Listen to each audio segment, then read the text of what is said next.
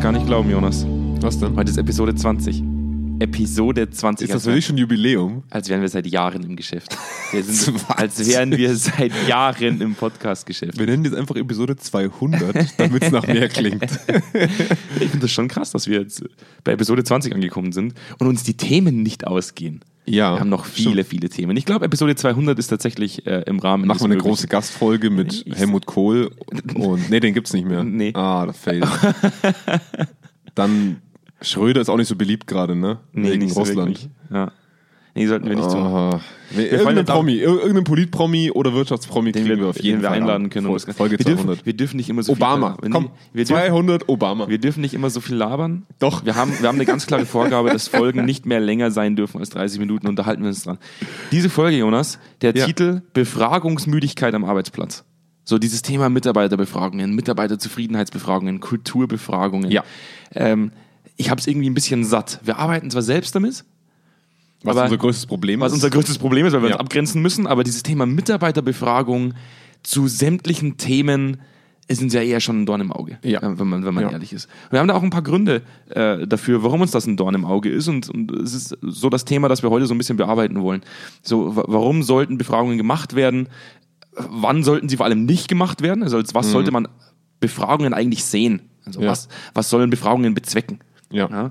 Und ähm, darauf gehen wir heute ein in der Folge. Mhm. Ähm, ich habe richtig Bock drauf. Ähm, Cool. ich, hoffe, ich, ich hoffe, es artet nicht wieder. Ich hoffe, es artet nicht wieder in so einer Art Psychohygiene-Folge aus, wo wir dann nur rumhaten. Ein bisschen. Das- Aber nee, ich, ich glaube, wir sind noch ein bisschen, bisschen anders aufgestellt, was das angeht. Ja, das stimmt.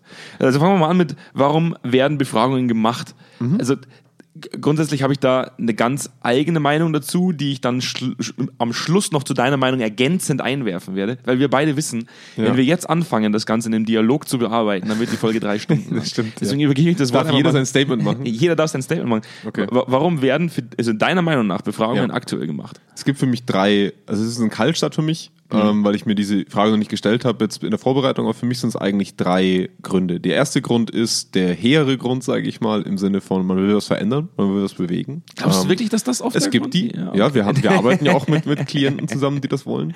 Ja. Ähm, der zweite Grund ist für mich ganz klar, weil du als Individuum oder als Bereich slash Abteilung etwas vorweisen musst. Also du hast Druck, entweder aus deiner Zielerreichung oder aus sonst irgendeiner Phase heraus. Du musst Druck ablassen äh, und den Druck schaffst du dahingehend abzulassen, indem du eine Befragung machst. Da hast du dann tolle Ergebnisse raus, da kommt eine coole Analyse raus und dann kannst du sagen, wir haben ja was gemacht. Das hatten wir, glaube ich, auch schon mal in der Folge. Also das ist für mich der, der größte Prozentsatz.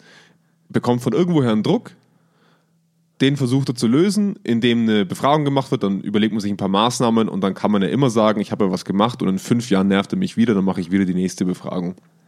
Ähm, und der dritte Anteil ist, ist für mich äh, oft was Exploratives, also dass man halt einfach nicht wirklich weiß, was gerade los ist, beziehungsweise diffuse Problemstellungen vor sich hat und man einfach mal glaubt, ja, mach mal halt mal eine Befragung und gucken mal. Ne? Also so dieses Rumstochern im Dunkeln, das sind für mich so die drei häufigsten Formen. Da glaub kann man jetzt wahrscheinlich reinwerfen, sowas wie äh, Außenwirkung erzielen. Ja, Also, was für mich Druck wäre. Ne? Also du hast Personal- irgendeinen Marktdruck, irgendeinen Marketingdruck und Personalmarketingstrategie. Genau. Du, du, da gibt's ja diese ganz tollen Anbieter aus Amerika, wo man ja, also ich will den Namen jetzt nicht nennen. Sind das Amis? Ich glaube, das sind Echt? Amerikaner. Ich dachte, das sind Deutsche. Nee, nee, nee, nee, nee, das sind Die haben Amerikaner. zwar einen englischen Namen, aber ich dachte immer, das Nee, sind Das sind Deutsche. Amerikaner. Da könnte ich ja schon, da könnte ich ja schon reiern, wenn ich den Namen höre. Und ich werde ihn jetzt explizit nicht sagen, weil ich keinen Ärger haben möchte. Aber wenn ich, wenn ich schon in Unternehmen gehe, wo ich weiß, ui, da läuft's vielleicht nicht ganz so gut, und dann sehe ich so eine Kack-Trophäe irgendwo stehen, wo drauf Mhm. Ja. steht, wir sind der beste Arbeitgeber Die so ein bisschen, die so ein bisschen immer ausschaut wie diese geilen alten Schnapsflaschen, diese schön designten bei so Ja. Italienern, die früher so in den Restaurants standen. Ne? Also ich ich, ich, ich denke mal dann auch manchmal so, wenn du so eine Befragung machst und du haust das einfach dann raus und die Leute sehen die Missstände im Unternehmen und du Mhm. stellst dann noch direkt vor deren Nase so einen Award hin, so als der beste Arbeitgeber in der Region. Aber wir hatten ja, wir hatten ja das Thema Award schon. Aber es ist ein relevanter Punkt. Das würde ich aber dazu zählen auf den Punkt Druck. Also du hast einen Druck, weil du sagst, du brauchst äh, Fachkräfte, du brauchst Nachwuchs und was machst du dann? Du schießt einfach so eine Befragung durch, die dir dann sagt, wie geil du eigentlich bist und dann kannst du das vermarkten, währenddessen du nach innen den Spiegel vorführst und sagst, nee, da werde ich halt, ne, ich werde drei Monate daran was machen, damit ich diesen Award bekomme und danach ist wieder alles passé. Also das ist für mich Ja, der, aber das, das, das Krasse ist, was daraus entsteht im Endeffekt. Und man sagt, man macht so eine Befragung aus den Gründen, die du gerade gesagt hast, und wir lassen den ersten Grund mal weg. Dieser Ja. Grund, ich will was verändern. Ja. Und wir konzentrieren uns mehr auf die anderen drei Gründe. So, wir haben Druck.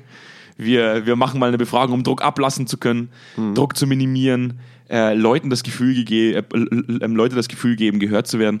Weil ich ganz ehrlich sein muss, wenn ich, wenn ich heute mit Leuten ins Gespräch gehe und ich sage, wir machen, bevor wir tatsächlich an den Sollzuständen arbeiten, die wir erreichen wollen, wenn wir an Ist-Zuständen arbeiten wollen, äh, an, an Zielsetzungen arbeiten wollen, die wir erreichen wollen, äh, machen wir grundsätzlich immer erstmal eine fundierte Analyse, eine Analyse, die uns sagt, wo der Rahmen praktisch, wo die, die Punkte sind, ähm, wo wir angreifen müssen.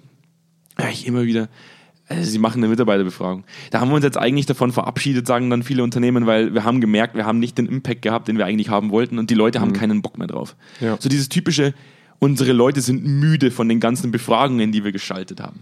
Ja. Wo ich mir denke, so, ja, aber das kam ja nicht von außen. Da kam ja nicht von außen so ein Befragungsheini, der gesagt hat, hey, ich habe da einen Koffer voller Befragungen dabei, die machen wir jetzt und sie haben da keine Wahl. Sie Ja. machen die jetzt morgen. Ja. Und ich mir denke, so, das habt ihr doch selbst angerichtet. So, das Ja. ist das, was mich oft so wahnsinnig nervt, wenn ich mit Leuten rede, die mir dann sagen, so, wir, wir haben das Gefühl, so, die Leute haben keine Lust mehr oder die Leute sind verbrannt, wir haben verbrannte Erde vor uns, die, die wollen Mhm. nicht mehr mitziehen. Aber ich denke so, ja, die habt ihr angezündet mit diesen Befragungen, Ja. die ihr da gemacht habt. Was, was, was wäre denn für dich noch ein weiterer Punkt, um Befragungen zu machen? Auf die warum- Probleme kommen wir nachher nochmal näher rein, aber hast du noch einen Grund zu ergänzen? mir fallen jetzt zumindest akut kein, kein weiter ein. Also du hast sicherlich noch einen auf der Lippe, wenn du mir diese Frage stellst. Ja, also ich, ich war jetzt gerade schon so ein bisschen am überlegen, es gibt natürlich, ja, das ist so ein bisschen lasch, das eine Thema möchte ich schon abkanzeln, es gibt natürlich auch gesetzlich vorgeschriebene, du hast viele Produktbefragungen, du hast viele Gesundheitsbefragungen, ja, die genau. müssen halt einfach sein und daraus entsteht natürlich so eine, so eine gewisse Mischpoke, wo wir halt einfach nicht genau wissen, was prasselt eigentlich jedes Jahr auf unsere Mitarbeiter alles ein. Wenn wir Mhm. das wirklich mal auf eine Liste bringen wollen würden, würden wir merken, wie viel unsere Mitarbeitenden eigentlich zugeballert werden an Befragungen Das stimmt. und dass wir uns dann noch die Frage stellen müssen, wo steckt eigentlich die Ressource, die das alles aufarbeitet. Das stimmt. Es ist immer so geil, wenn wir in Projekte gehen und gefragt werden, hey, gibt es auch die Möglichkeit, dass Mitarbeitende offene Textantworten Mhm. geben können, also dass sie selber was reinschreiben können, wo wir schon immer sagen, das kann man implementieren, aber wer von euch kümmert sich drum? Ja, das ist Und dann ist der Raum meistens sehr still und dann lassen wir es bleiben. ja, weil, weil es ist halt genau der Fakt, wie viel Daten wir erheben jedes Jahr. Also nicht ein Zweikern, sondern ein Unternehmen. Hm. Und mit wie viel, mit wie viel Daten da erhoben werden. Wohin laufen die denn alle? Komm, der krasseste Fall, den ich je erlebt habe, Jonas. Jetzt mal wirklich jetzt. Und das ist mir, Ja. das ist mir persönlich genauso erzählt worden von einer Personalabteilung innerhalb eines sehr erfolgreichen Unternehmens. Auch da werde ich den Namen nicht nennen. Ähm, wo mir die Personalleitung erzählt hat, ja, wir haben eine, wir haben eine Befragung zum Thema Management Board gemacht. Das heißt, wie gut sehen wir unser Management Board? Ja. Da kamen desaströse Ergebnisse raus. Also Ergebnisse im Sinne von, unser Management Board ist nicht so, Wie wir es uns vorstellen. wie wir uns vorstellen. Ja. Genau. Und dann, dann hat die mir tatsächlich erzählt, ja, das hat dem Management Board nicht so gefallen, die Ergebnisse hat man einfach weggeschmissen Mhm. und hat es den Leuten, die daran teilgenommen haben, nicht erzählt, dass man Ja. diese Ergebnisse nicht verwertet. Man hat es einfach ignoriert. Man hat es totgeschwiegen. Man hat die Ergebnisse nicht verwertet, man hat sie weggeworfen und hat es totgeschwiegen. Ja. Und ich mir denke so, ja, das war's. Ihr könnt jetzt 50% eures Personals raushauen, rausschmeißen, 50% neu einstellen, praktisch neue, neue Leute suchen, damit ihr jemals wieder eine Befragung durchführen könnt. Weil Fakt ist, die Leute glauben euch doch sowieso nie wieder was. Ja. Also, Ja. das ist eigentlich eine gute Überleitung zum Thema, warum sollten sie gemacht werden? Warum sollte eine Befragung gemacht werden? Ja. Um ein Fass aufzumachen, bei dem ich zum Schluss sehe, was muss ich tun? Ja. Das ist so wie, wenn ich zum Arzt gehe und ich sage, boah, mir tut die Achsel weh. Und ich weiß nicht genau warum. Und der Arzt sagt, ja, Sie haben Krebs. Ja. Dann sagt der Arzt ja auch, die nächsten Maßnahmen, die wir einleiten, ist das, das, das und das. Mhm. Ich gehe ja nicht zum Arzt und der sagt, Sie haben Krebs. Und dann gehe ich nach Hause und sage, jetzt weiß ich, dass ich Krebs habe. Lass mal's mal wachsen. Ja, gibt aber trotzdem manche Leute, die das tun. Ne? Also äh, ich, was, was ich mir halt denke ist, ähm, warum sollten sie gemacht werden? Sie sollten dann gemacht werden. Also es ist für mich wann oder warum. Wann sollten sie gemacht werden, ist für mich, sobald ich mir im Bewusstsein darüber bin, was für Ressourcen und was für eine ähm, was für eine Truppe ich eigentlich zusammenstelle und was für eine, was für eine Durchdringungsgrad ich eigentlich mit dieser Befragung erzeuge. Also ich muss ja verstehen, was tue ich meinem Unternehmen gerade an mit der Befragung. Das heißt, in wie viele Ebenen gehen wir rein? In wie viele Abteilungen gehen wir rein? Was für Fässer, wie du sagst, machen wir eigentlich auf? Was ich mal mitbekomme, ist, die Befragungen sollen immer so breit wie möglich sein. Bei so explorativen Befragungen, die wir auch manchmal machen, ähm, dann hast du da so 12, 13 Kategorien, die das gesamte Arbeitsspektrum erfassen. So, dann musst du dir die Frage stellen, worst case, du hast 13 Fässer aufgemacht pro Abteilung. Das heißt 13 mal 20 im schlimmsten Fall. Ja? Ähm, oder 200, je nachdem, wie groß das Unternehmen ist. wie gedenkst du damit Das umzugehen? Beste war ich Ja? habe letztens, ich habe letztens noch mit einem, mit einem äh, sehr, sehr coolen Typen gesprochen, ähm, in, einem, in einem Unternehmen, der mir erzählt hat, es gibt ja teilweise Unternehmen, die haben bei auf 1000 Leute nur eine Personalentwicklerin. Ja. Und ich sage, du hast jetzt, du hast jetzt so ein Thema, du machst da 20 Fässer auf, Ja. Bei 1000, 2000 Leuten Ja. und hast eine winzig kleine Personalentwicklungsabteilung. Ja. Was machst du dann? Ja. Also was ist, wenn die jetzt anfordern und sagen, wir brauchen das, das, das, das und das, Genau. um tatsächlich konstruktiv arbeiten zu können? Genau, also für mich ist deswegen die Frage, warum oder wann sollte die Befragung gemacht werden? Wenn ich mir bewusst bin, was ich mit der Befragung aufmachen könnte im Worst Case und wie ich darauf zu reagieren habe. Das heißt, wenn ich als Unternehmen meine Mitarbeiter versuche anzuheizen und zu sagen, hey, wir befragen jetzt wirklich mal eine komplette Bandbreite. Aber ich sage euch von vornherein, dieses Jahr werden wir nicht mehr als ein großes Thema schaffen. Da verspreche ich euch, da setzen wir uns dran. Die anderen zwölf kann sein, dass ihr uns die nochmal feedbacken müsst. Dann verstehe ich das als Mitarbeiter. Dann kann ich sagen, okay, wenigstens sehe ich ein Thema, das wir besprochen haben, voranschreiten. Aber was halt oft viel eher passiert ist, wir machen 13 mal 2000 Fä- Fässer auf, dann versuchen wir gleichzeitig, simultan, alle Fässer irgendwie so stillzuhalten, dass sie nicht zu groß werden, dass uns das beim Aufsichtsrat nicht aufklatscht oder beim Vorstand oder äh, keine Ahnung wo, bei irgendwelchen Aktionären, sodass es komplett scheitert. Wirklich komplett. Und wir nicht mal ein Thema zu Ende bringen Weißt du, was das. Abstruse ist? Ich war mal ähm, bei einem, äh, in einer sehr großen Klinik in Deutschland. Und ähm, da war mal in einer, in einer Abteilung, ähm, Cash Cow des Unternehmens, ähm, macht wahnsinnig viel Kohle, aber äh, kann nicht mehr sehr viel, wie soll ich sagen, Qualität liefern, weil die Leute drunter sich nicht wirklich führen lassen. Also ein riesengroßes Turbo aufgrund von Maßnahmen, die geschaltet wurden, wo die Leute gesagt haben, warum? Warum zur Hölle wird das gemacht? Ja. Und ähm, wir haben dieses Defizit aufgezeigt. Wir haben äh, einen Maßnahmenplan vorgelegt und haben gesagt, das und das muss gemacht werden, um da ein bisschen Struktur reinzubringen. Und dann sagt im Endeffekt der, der, der Vorstand zu mir, wortwörtlich, ich bin dann bloß noch ein Jahr da, das Fass mache ich jetzt nicht auf. Das, Ja. wird, das wird dann ansonsten auf mich abgelegt. Richtig. Dann sagt man ja, da war, da war ich dran schuld. Richtig. Und ich sage, Ja. ja. aber damit lassen wir ja jetzt wissentlich Ja. diese Abteilung ins Messer laufen. Das ist ja, das ist ja, die, die rufen um Hilfe Ja. und oben sagen die Leute, äh. Ja. Wo ich mir denke, so genau, und zum Schluss, das Beste wäre jetzt, jetzt gehen Ja. wir mal ins Worst-Case-Szenario, Jonas. Das Beste wäre jetzt, wenn du jetzt noch eine, so eine Befragung machen willst, hätte ich fast den Namen gesagt. Fast. Ja. Und denen jetzt so einen Award hinstellst, direkt vor die Nase, Ja. was dann passieren würde. Richtig. Was, Richtig. was dann, da- die würden sich töten gegenseitig. Ja. Wenn sie nicht mit einer Fackel und Mistgabeln direkt zum Vorstandszimmer laufen Ja. und dem sein Zimmer anzünden. Ja. Ja. Und, und dann denke ich mir halt schon so, wenn, wann, wann gibt es andere Gründe oder warum sollte ich andere oder was, was wären andere Gründe für, äh, wo wir sagen, dass da wäre eine Befragung generell sinnvoll. Ich denke, dass man durchaus erheben kann, wie weit sind wir fortgeschritten zu einem gewissen Thema. Dann muss ich allerdings auch wieder wissen, wie weit will ich überhaupt fortschreiten, in welchen Bereichen möchte ich überhaupt wie weit fortschreiten und was muss ich denn wirklich über eine Befragung lösen, weil die Befragung ist halt ein, ein Mittel zum Zweck. Wir sollten aber den Zweck nicht aus den Augen verlieren. Das heißt, wenn ich befrage, sollte ich immer ganz konkret vorab mitteilen, was habe ich damit vor und B, mir bewusst sein, was passiert, wenn wirklich alles scheitert. Also wenn wirklich überall die Fässer aufgehen und ich nicht weiß, wo ich anfangen muss. Das, sowas muss vorbereitet werden. Und ohne das macht es keinen Sinn. Ich habe fast schon, fast schon so ein Kribbeln heute irgendwie auf den, auf, am, am Rücken, weil wir heute so, ex, so einen extrem roten Faden haben. Ja, aber wir haben, wir haben schon 20 Minuten fast. Viertelstunde, wir sind erst beim zweiten Punkt. wir müssen Gas geben. Im Umkehrschluss, wann sollten sie nicht gemacht werden? Ah, da fallen mir viele Punkte ein. Wir haben eigentlich schon relativ viele davon abgehakt, aber fass mal deinen Punkt zusammen. Ach komm, ich sag's jetzt mal ganz, ganz konkret für alle Unternehmer da draußen, für alle, die etwas zu entscheiden haben, wenn es darum geht, dass eine Befragung gemacht wird. Und ich hoffe, die hören jetzt ganz genau zu. Ähm, hört auf, diesen Mist umzusetzen, wenn ihr euch nicht wirklich zum, danach an den Tisch setzt und überlegt, wie ihr diese Fässer wieder zumacht. Ansonsten könnt ihr es einfach gleich bleiben lassen. Und ich würde ergänzen, ich glaube sogar, dass es häufig passiert. ja. Ich glaube nur, dass nach diesem Meeting nichts mehr passiert. Das kann sein, dass das nicht mehr Also, nachgehalten wird. dieses, dieses Meeting gibt es, glaube ich, schon zu 100% der Fälle.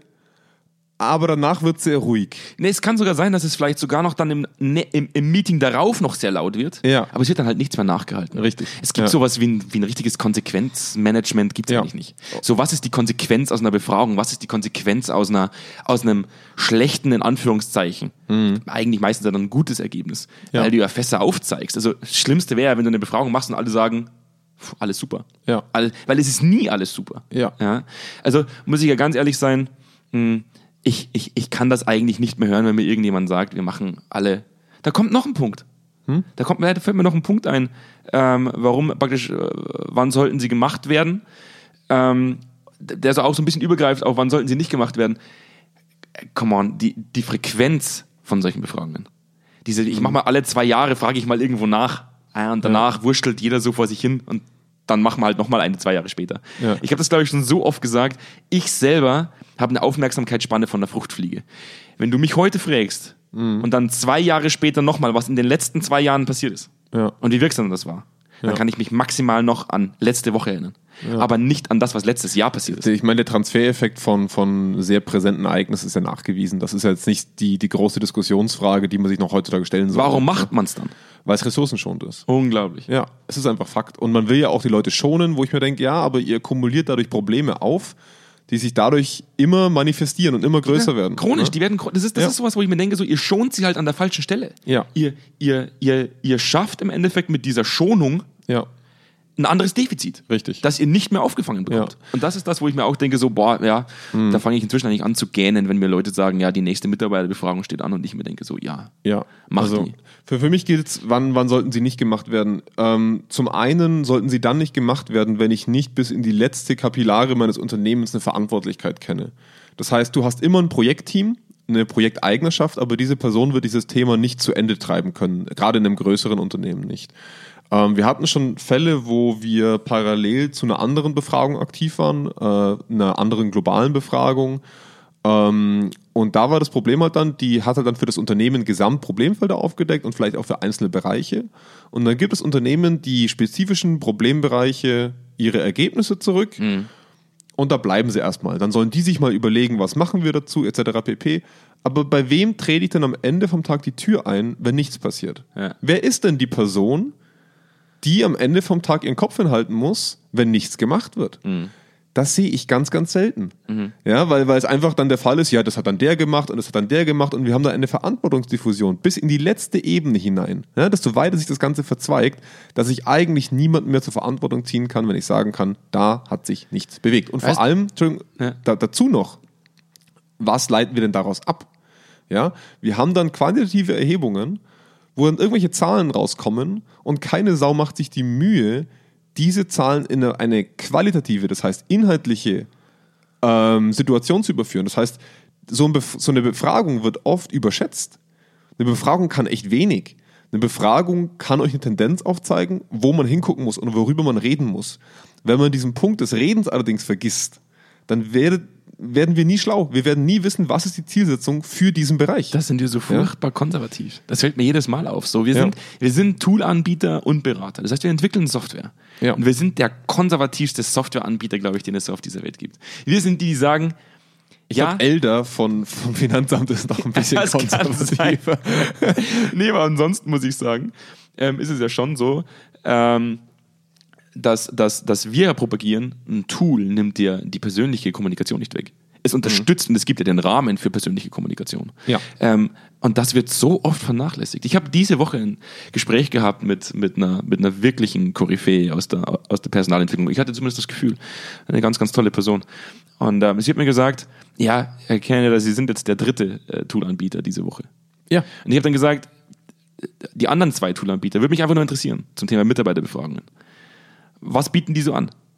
Ja, Mitarbeiterbefragungen. Und ich sage, ja, was passiert denn danach? Es ist doch mir egal, ob die jetzt analog oder digital umgesetzt werden. Analog dauert halt länger. Ja. Was passiert verdammt nochmal danach? Ich Ja. will einmal von irgendeinem Unternehmen hören. Nur ein einziges Mal. Ja, und dann haben wir die Ergebnisse genommen Ja. und haben die analysiert, haben einen konkreten Maßnahmenplan abgeleitet Ja. und 50 Prozent davon haben wir umgesetzt und da stehen wir heute. Von diesen 50 Prozent, die wir umgesetzt haben, ah, da waren nur 20 Prozent wirklich wirksam, die anderen 30 Prozent, die waren eigentlich für die Katz. Ja. Ich, ich hätte einfach mal Bock, dass mal irgendjemand sagt so, das haben wir gemacht, das war eine richtig krasse Nummer. Hier sind wir richtig hart gescheitert und das haben wir noch vor. Ja. Es passiert aber nie. Nee. Nie. Nee, ich, ich finde es auch ganz, ganz schlimm, weil, weil du halt einfach, ähm, ich glaube, das ist noch ein Punkt, warum sollten sie nicht gemacht werden. Ähm, sie sollten, das wäre für jedes Unternehmen auf jeden Fall ein großes Ausrufezeichen, ein, großes Warn, ein großer Warnhinweis, wenn wir bemerken, dass die Vorbereitung, die Akquise, die Umsetzung mehr Zeit und Ressourcen verschlingt, als ich eigentlich Zeit und Ressourcen für die Maßnahmenumsetzung habe. die, das, das sollte wirklich so stark verzerrt auf die Maßnahmenumsetzung liegen, die Ressourcenverteilung, dass das maximal ein Kickoff ist.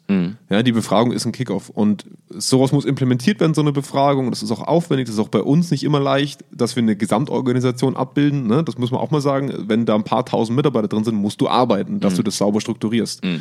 Ähm, auch, dass du ein sauberes Projektmanagement hinlegst. Aber desto aufwendiger die Analyseerstellung und das, das Hinarbeiten bis zur Befragung ist und die Umsetzung ist, desto komplexer wird das Nachfolgende. Das, da, da musst du dir bewusst sein. Das heißt, wenn du ab, ab dem Zeitpunkt der Befragung ausatmest und sagst, oh, endlich haben wir es geschafft, dann ist es ein Zeichen, eigentlich wieder aufzuhören. Ja. Weil wir ganz klar sagen können, Leute, jetzt fängt es erst an. Weißt du, warum ich, Ja. die, warum ich die Krebsmetapher immer gut finde? Weil ich Unternehmenskultur immer wie so ein Monster beschreibe. So Ja. für mich ist Unternehmenskultur ein Monstrum. Ein Ja. ekelhaftes, schleimiges Monster, das nie aufhört zu wachsen und sich weiterzuentwickeln. Wenn Ja. ich keine Leine anlege und sage, hey, so ist es. Ja. Du gehst jetzt da rein, Monster, und hältst die Klappe. Und äh, wir beide wissen, Kultur entwickelt sich immer. Ungebremst. Ja. Ob ich, eine, ob ich eine Befragung mache oder nicht, spielt eigentlich keine Rolle. Die Befragung gibt ja eigentlich bloß die Möglichkeit, diesem Monstrum eine Leine anzulegen und zu überlegen, in welche Richtung gehen Ja, oder ein Gesicht zu geben. Ja. Ne? Also Genau. das, einfach mal zu wissen, wie schaut das Ding eigentlich aus. Und deswegen finde ich Krebs als Beispiel gar nicht so schlecht, weil Krebs wächst auch andauernd weiter und kann auch bis zum letzten Punkt. Mhm. Aber ist halt wachsen. immer böse. Deswegen würde ich es nicht ganz als Unternehmenskultur sehe ich tatsächlich, wenn es, wenn es, wenn es nicht kontrolliert wird, wenn Mhm. Kultur nicht kontrolliert wird, ist auch Kultur was Böses.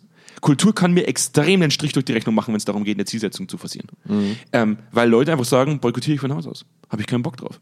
Wenn es eine wahnsinnig schlechte Führungskultur gibt und es keine Konsequenz auf Basis dieses Mangels gab, dann ist ein Teil dieser Kultur mangelhafte Führungskultur. Wo ich sage, das ist ein negativer Aspekt, Mhm. Ja. den ich auch kaum noch aufgefangen bekomme.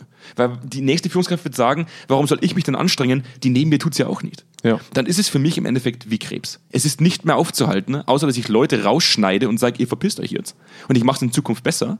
Aber für mich ist es fast dasselbe. Befragungen sind dazu da, tatsächlich, wie du es vorhin gesagt hast, dem Ganzen ein Gesicht zu geben. Eine, eine Leine anzulegen und zu sagen, in welche Richtung müssen wir gehen, damit das Ganze nicht ausufert. Das ist meiner Perspektive nach oder mei- praktisch nach meiner Ansicht nach, ist das, ja, das, was eine Befragung leisten kann. Ja. Ja. einen Rahmen überzustülpen und zu sagen, wo können wir uns lang orientieren. Aber ich sehe in den seltensten Fällen einen Rahmen. Ich sehe Ja. strukturlose Befragungen, die man macht, um zum Schluss ein kurzfristiges Ziel zu erreichen. Wie Ja. kurzfristigen Druckabbau, eine Trophäe, die wir uns reinstellen können, Personalmarketing nach außen, Meine Ziele, ja, meine Zielerreichung als Personalmanager. Ja, Ganz genau. Ja, ich habe dieses Jahr was gemacht. Ja. Brutal. Ja. Brutal. Und dann kommen wir noch zu einem Punkt, wir sind furchtbar schlecht in diesem roten Faden, sag ich dir. Ja. Wir springen von vier auf drei und von eins auf Das sechs. ist okay. Und das, was ich, das, was ich wahnsinnig oft höre, ist, ähm, Herr Kerneder, schaffen Sie es mit Zweikern denn so eine Art Benchmarking zu machen? Mhm. Jetzt kommen wir mal auf zwei Punkte, wenn es ums Benchmarking geht. Der erste Punkt ist, Benchmarking braucht einen validen Fragebogen. Ist in meinen Augen so. Mhm. Ja. Ich kann, ich, wenn ich keinen validen Fragebogen habe und immer nur Trends aufzeige, dann ist Benchmarking schwierig. Warum finden wir valide Fragebögen so kacke? Erstens, was heißt kacke, aber äh, gehen wir mal auf den Validierungsprozess an sich ein. Ja. Zum einen, ich kann auch Scheiße validieren. Ja. Da sind wir uns einig. Das heißt, ich habe zum Schluss halt Items, die halt ja, valide sind, aber trotzdem Scheiße befragen. Ja. Ist halt so. Kriege ich trotzdem nichts raus. Ist halt valide. Kann ich halt zumindest in die Forschung geben. Das ist schon mal gut. Der nächste Punkt ist, warum Benchmarking? Jetzt mal, jetzt mal wirklich jetzt. Wie oft hören wir zum Beispiel im Kliniksektor, wir wollen uns benchmarken mit anderen Kliniken. Kommen, wenn mir selbst schon die teilweise Leute aus den einzelnen Kliniken schon sagen, wir machen das nur, um herauszufinden, dass wir nicht der beschissenste sind. Ja. Dass wir nicht die beschissenste Klinik sind. Ich sage, warum vergleicht ihr euch denn immer mit anderen, die es genauso scheiße machen? Ja. Vergleicht ihr doch einmal mal nach innen und macht selbst Maßnahmen, Ja. die euch weiterbringen. Wir hatten mal eine Folge dazu schon, ne? Ähm, da, da sind wir auch schon näher auf dieses Benchmarking-Thema eingegangen. Dein, dein Thema zur, zur Validierung. Ähm, das größte Problem, und ich glaube, wir werden auch nochmal vielleicht irgendwann dieses Thema aufgreifen, ähm, das größte Problem, was ich an der Validierung von Fragebögen sehe, ist, dass du einen Professionellen brauchst, der diesen Fragebogen in Kontext setzt. Denn Validierung heißt einfach erstmal nur, der Fragebogen misst, was er nach seiner eigenen Definition messen soll. Bestes Beispiel ist Stress. Ich hatte mal ein Projekt, wo wir einen validierten Fragebogen rangezogen haben zum Thema klinischen Stress. Also wirklich eine, eine du erinnerst dich. ich kann mich erinnern. Ähm, also das heißt, dieser Fragebogen hat wirklich symptomatisch, klinisch problematischen Stress erhoben. Das heißt, Stress, der eigentlich fast schon behandelt gehört.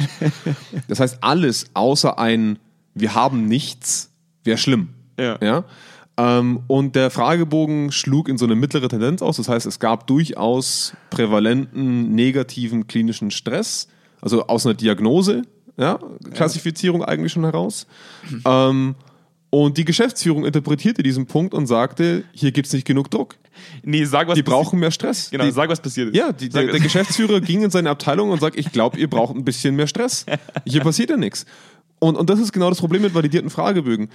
Ähm, die sind für die Forschung und für gesetzlich vorgeschriebene Befragungen zum Beispiel extrem wichtig, weil wir da einfach sagen können, dieses Konstrukt, also das heißt, diese Kategorie misst exakt das. Und das ist zum Beispiel in der Forschung In der ein, ein prävalenter Faktor für Burnout. in der Diagnostik unabdingbar. Ja, absolut. Immer wieder dieselbe, praktisch immer wieder dasselbe Diagnosemaß zu nutzen, Ja. um zum Schluss zu klassifizieren, hat zum Beispiel ein Mensch eine Depression, ja oder nein. Ja. Da sehe ich es als sinnvoll. Es weil ist sich zwingend auch, notwendig. Weil sich das auch nicht verändert. Genau. Das, bleibt, das bleibt gleich, das Maß. Und, und das Problem jetzt wiederum auf dem Unternehmen. Warum ist ein validierter Fragebogen ein Problem für Unternehmen? Erstens, weil das Unternehmen glaubt, sobald ich etwas Validiertes gekauft habe, löst das meine Probleme. Das ist irgendwie so eine verquere Wahrnehmung, dass ich sage, oh, ich kaufe einen validierten Fragebogen, dann ist das die Wahrheit, die der ausspuckt. Nein, der, der Fragebogen spuckt seine eigene Wahrheit aus nach seiner Operationalisierung, das heißt nach seiner Definition. Das heißt, wenn dieser Fragebogen Stress neutral definiert und sagt, Stress ist gut und schlecht, dann ergibt das Ergebnis Stress folgendes. Ne? Wenn der Fragebogen erhebt klinischen Stress, problematischen Stress, dann spuckt er diese Wahrheit aus. Und das größte Problem darin ist, wie interpretiere ich diese Daten?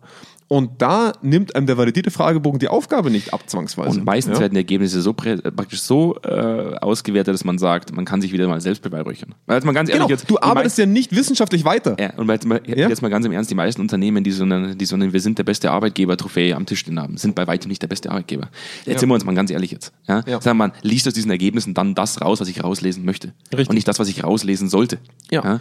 Und, das, Und- ist ein, das ist ein Problem. Genau, ein, vali ein valider Fragebogen zwingt euch dazu, von A bis Z in einem wissenschaftlichen Korsett zu arbeiten. Und das ist gut und das ist notwendig. Aber der steckt euch einen ganz, ganz engen Rahmen, wie weit man gehen darf. Unternehmen nehmen aber diesen validen Fragebogen und, und schmücken den wie ein Blumenstrauß am Ende mit ihren Maßnahmen oder mit ihren Erfolgen, was der Fragebogen an sich gar nicht hergibt. Und jetzt mal die Überleitung, warum wir selten mit validen Fragebögen arbeiten.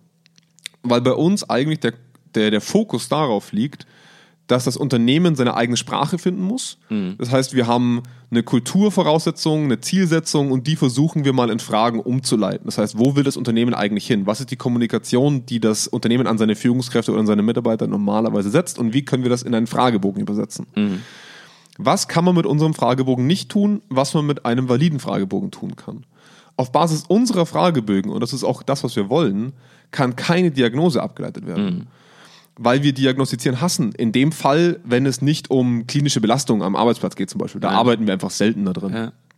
Ähm, das heißt, wir können nicht diagnostizieren, in dieser Abteilung ist die Führungskraft schlecht. Ah, Du bist, du bist ein guter Typ. Du leitest praktisch jetzt schon auf den letzten Punkt über Ja, ja. und machst es extrem gekonnt, Jonas. Hättest du Danke. nie was anderes gemacht, als nach einem roten Faden zu reden. Wahnsinn. Das heißt, ähm, wir, wir, wir können nicht diagnostizieren, dass das eine schlechte Führungskraft ist. Wir können nicht diagnostizieren, dass diese Abteilung schlecht ist. Was wir tun können, ist, der Abteilung ein, eine, eine Problemstellung einfach aus dem Fragebogen mal mitzugeben, zu sagen, das ist die, die Tendenz, die deine Abteilung einschlägt. Und jetzt nimm das, zum Beispiel aus 50 Fragen, haben wir diese fünf oder zehn Tendenzfragen ne? und diskutier die mal.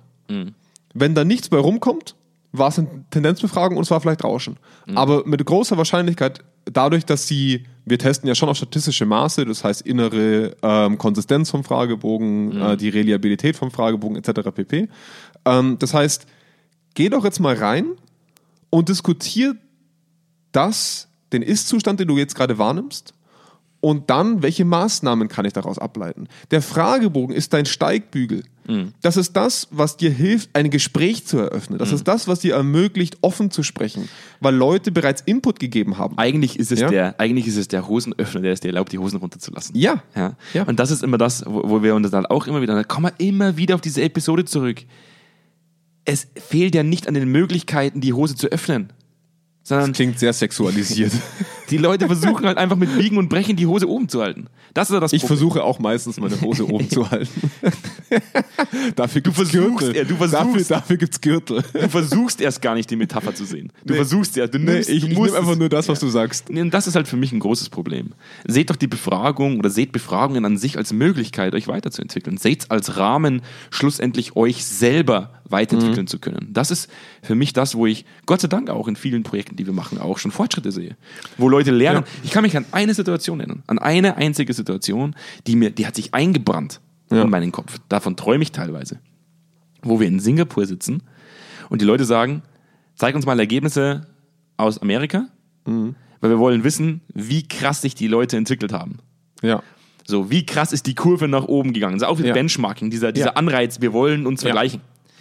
Und ich sage, ich traue mich euch die gar nicht zu zeigen, weil die Ergebnisse sind schlechter geworden. Ja. So, wir haben eine Feedback-Befragung gemacht, ganz klar zum Thema Feedback-Prozess, zum Thema Führungskompetenzen.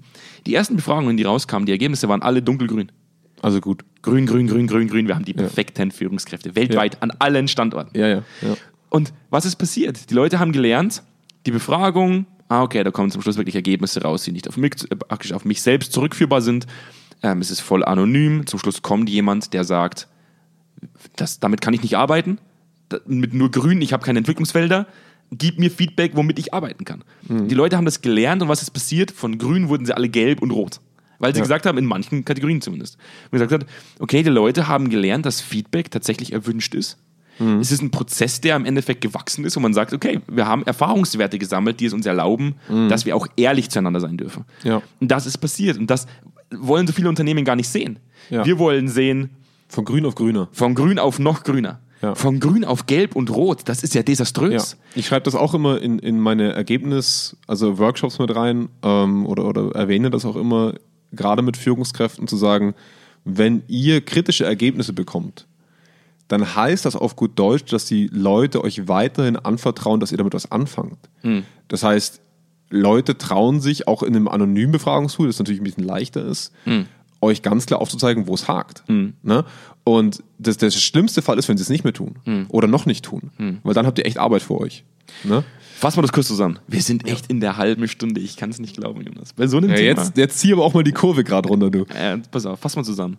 Befragungen sind nicht dazu da, um einfach nur eine Befragung zu machen.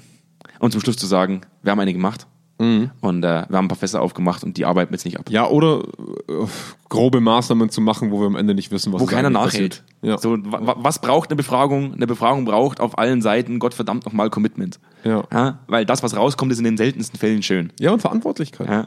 Und wenn man eine Befragung macht, dann hat man ja meistens auch schon eine Idee dafür, warum man sie macht. Also man geht ja nicht davon aus, dass alles grün ist, sondern man Mhm. Ja. geht ja schon von Anfang an davon aus, dass es nicht super ist. Ja, das würde ich ja gar nicht erst befragen. Ja. Ähm, also macht Befragungen bitte gezielt, auf Basis von Zielsetzungen. Und nicht immer nur von, ich stelle die so breit auf wie möglich und dann mache ich eine Kulturbefragung zu 35 verschiedenen Kategorien und Subkategorien, wo zum Schluss keiner mehr weiß, worum es eigentlich geht. Ganz ehrlich, wie oft lesen wir Zielsetzungen? Wir sind beide studiert. Wir kriegen teilweise PDFs vorgesetzt, die lesen wir dreimal durch und zum Schluss verstehen wir es immer noch nicht. Teilweise Ja. gleicht das fast schon einem Finanzamttext, wo ich mir denke so, hä? Ja. Übersetzt doch die Ziele einfach mal und leitet darauf eine Befragung ab, die tatsächlich Sinn macht. Ja. Wo Leute auch sensibilisiert werden können und wirklich verstehen dürfen, worum es eigentlich geht.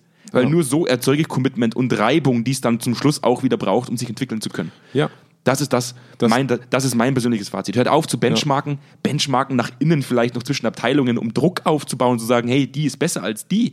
Aber nach außen hin zu benchmarken, sage ich ganz ehrlich, das ist der größte Schwachsinn. Ja. Weil da sitzen andere Leute, andere Zielsetzungen, das bringt noch weniger. Also ich, Ja. bin, ich bin sogar so weit, dass ich sage, Benchmarking ist in meinen Augen immer fehl am Platz. Nach innen heraus, um Druck aufzubauen, auch nicht. Ich, ich würde sogar sagen, nach innen heraus nur dann, um zu zeigen, hey, von denen kannst du was lernen. Ja, aber Guck das, da mal hin. Das ist ja im Geh Endeffekt, sagen wir halt auch immer Ja. wieder, wir befähigen halt Leute auch innerhalb unserer Prozesse, sich weiterzuentwickeln, weil es halt Leute gibt, die sagen, ich mache das nicht. Mhm. Ja. Dann kann halt sowas auch im Endeffekt zu einem Druckaufbau führen, wo auch die, die sagen, ich habe keinen Bock drauf, merken, ich sollte das aber tun, weil es einfach sinnvoll ist. Ja. Das meinte ich mit Druckaufbau. Also für, für mich ähm, als Fazit sind, sind ein paar Punkte. Zum ersten, ähm, eine Befragung sollte immer dann umgesetzt werden, wenn ich mir darüber bewusst bin, dass es andere Meinungen im Unternehmen gibt, die ich berücksichtigen muss, gegebenenfalls. Das heißt, ich versuche, eine neue Führungskultur umzusetzen und es gibt noch eine alte Führungskultur. Es gibt einen Grund, warum es die alte Führungskultur gibt. Ich muss bereit sein, eine Synergie aus beiden Vorstellungen zu finden, weil ich habe Personal dort sitzen, die nach der alten Führungsphilosophie führen. Und Mhm. dafür gibt's Gründe. Und meistens auch gar nicht so schlechte Gründe. Mhm. Ja, das muss ich berücksichtigen. Das heißt, eine Befragung wird nicht mein Vorhaben bestätigen, sondern mir eher aufzeigen, wo muss ich in den Dialog. Und wenn ich nicht bereit bin, diesen Weg zu gehen und nicht bereit bin zu sagen, ich höre mir das an und Mhm. ich gehe dahin und ich gucke mir an, wo die Schmerzpunkte aus beiden Philosophien entstehen, kann ich es bleiben lassen? Ja. Das andere ist, es wird trotzdem weiterhin passieren. Ähm, Befragungen zu machen, um zu zeigen, dass man was gemacht hat, wird weiterhin passieren, das wird weiterhin existieren. Ähm, Wenn es dem so ist, dass man Druck bekommt, etwas machen zu müssen, dann mach wenigstens auch was damit. Ja? Und zwar nicht nur die Maßnahme X, die ich dann auf dem PDF drucken kann, sondern zu sagen, unsere Befragung hat dies und das aufgeworfen und das ist echt schwer gerade. Daran müssen wir gerade wirklich rödeln. Ne? Also da müssen wir auch öfter in den Dialog gehen, als wir vielleicht wollen. Und ähm, dazu bereit zu sein, zu sagen, wenn ich jetzt meine Mitarbeiter zwinge, x Personenstunden zu investieren, sollte ich mindestens bereit sein, von meiner Ressource ähnliche Personenstunden einzusetzen, wenn nicht gar mehr. Was ist besser als eine schlechte Befragung?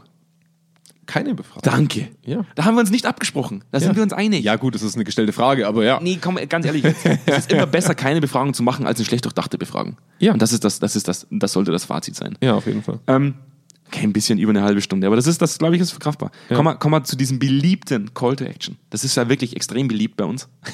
Bei dir. bei mir persönlich. Ich wollte gerade sagen, das ist deine, deine Stichprobe. Du. Ganz egal, ganz egal, auf welchem Kanal ihr uns gerade hört. Ähm, ihr habt auf allen Kanälen einen Abonnier-Button, der kostet nichts, der tut nicht weh. Einfach draufdrücken und wir erinnern euch gerne vollautomatisch, wenn es eine neue Folge gibt. Ähm, ansonsten gibt es die Möglichkeit, dass ihr uns, dass ihr Kontakt zu uns aufnehmt. Wir sind ja auch so ein bisschen abhängig von eurem, von eurem Feedback, von euren Geschichten, von euren Erfahrungen, die ihr so gemacht habt. Und da haben wir eine eigene E-Mail-Adresse eingerichtet, die senf.zweikern.com. Gar nicht so blöd eigentlich, gell? Wahnsinn, was, wir- was wir uns da mal einfallen lassen. Diese Kommunikationsmittel, die wir implementieren, wie Selbst, E-Mails. Selbstlob stinkt, Ja, sagt man immer. Komm, das war die reinste Ironie.